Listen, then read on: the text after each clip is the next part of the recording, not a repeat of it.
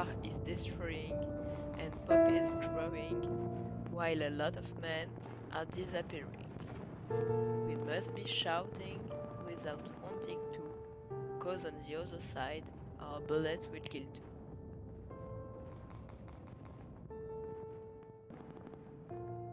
En troisième LCE, en anglais, nous avons travaillé sur la Première Guerre mondiale, plus particulièrement sur un soldat, John McRae, qui était un docteur militaire mais aussi un poète en écrivant le, po le poème In Flanders Field. John McRae was born in 1872. He died in 1918. He was a military doctor and a poet. He wrote the poem In Flanders Fields to pay tribute to his friend who died on the battlefront. To pay tribute to veut dire rendre hommage à.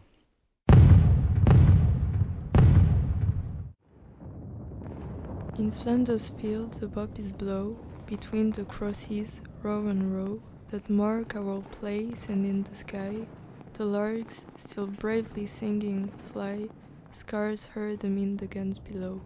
We are the dead, short days ago, we lived, fell down, saw sunset glow, loved and were loved, and, and now we lie in Flanders field. Take up our quarrel with the foe, to you from failing end we throw the torch, be yours to hold it high. If you break faith with us we shall not sleep, though poppies grow in fields. En écho au poème de John McRae, étudié en anglais LCE, voici la lettre de Julia Golding, étudiée lors d'une exposition sur la Première Guerre mondiale, installée au CDI.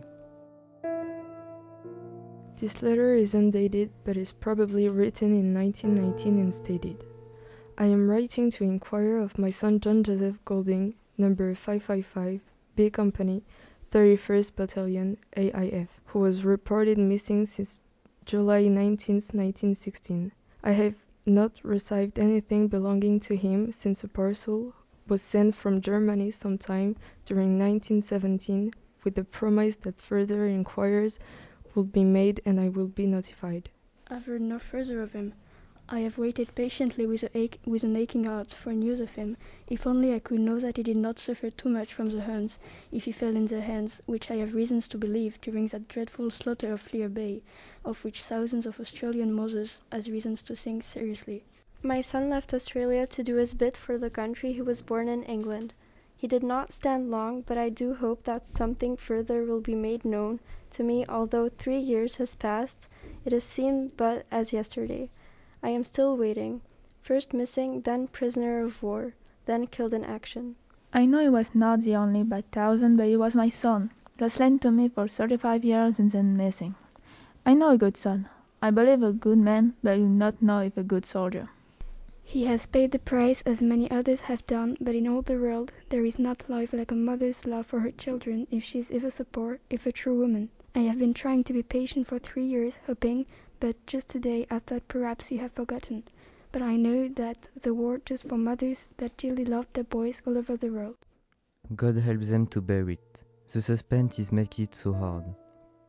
Hoping this mail will bring some tidings of the next but one. I cannot write more, and I know you don't want to read more. May I please ask, will you try and find any record of him, my boy, and oblige?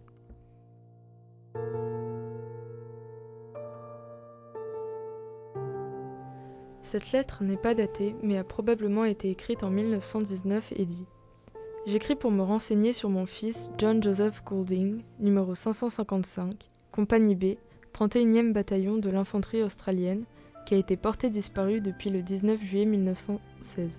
Je n'ai rien reçu le concernant depuis un colis envoyé d'Allemagne pendant 1917, avec une promesse que d'autres enquêtes seront effectuées et que je serai prévenu. Je n'ai plus eu de nouvelles de lui.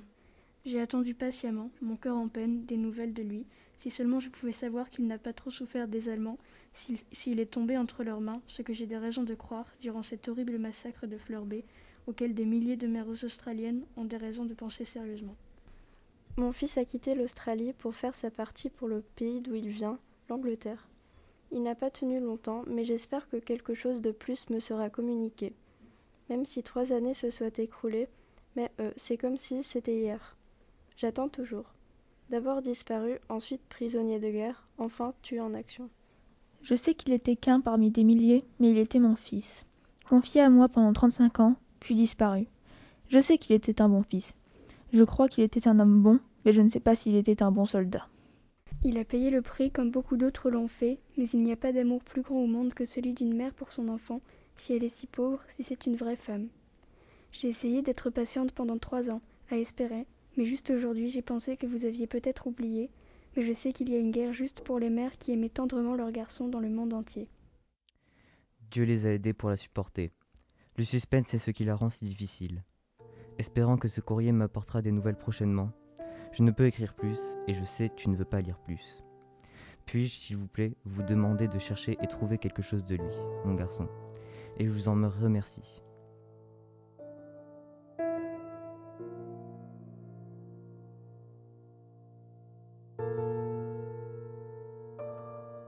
Je remercie vivement les élèves de 3e LCE pour leur participation. Alexandre, Mila, Hugo, Alia, Maxine, Siméon, Chania, Roxane et Juliette.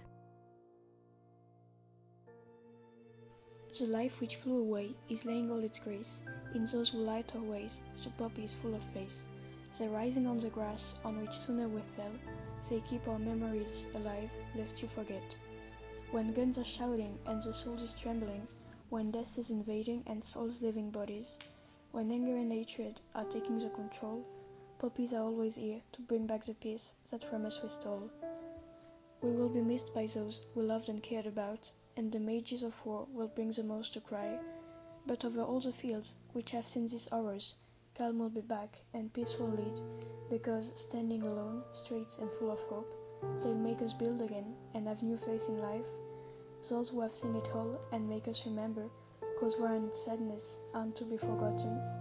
And poppies will be here, they will make sure we know, and peacefully over fields they'll continue to grow.